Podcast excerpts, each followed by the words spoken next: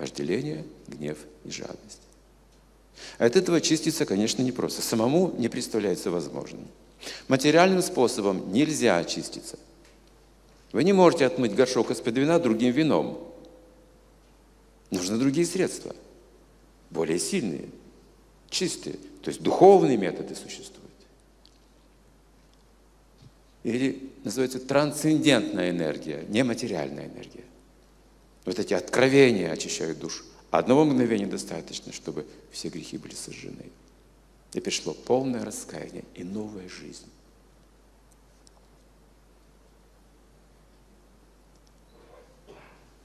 Очищение начинается со звука. Сейчас тоже звук через микрофон. Идет лекция.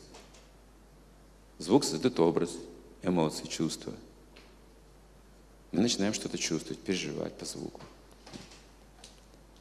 Если это звук духовный, он проникнет глубоко, остается в форме семени. Мы можем забыть информацию, а атмосфера этого семени, она запечатляется там. И семя имеет свойство прорастать, если там хорошая почва. Все, кто искренне, проращивают эти семена. Таким людям приходят наставники духовные в форме книг, в форме общения. Искреннюю душу не обманешь. Так приходит гуру, когда ученик готов. Это закон природы, поймите. Не так, что вы готовы, а гуру нет.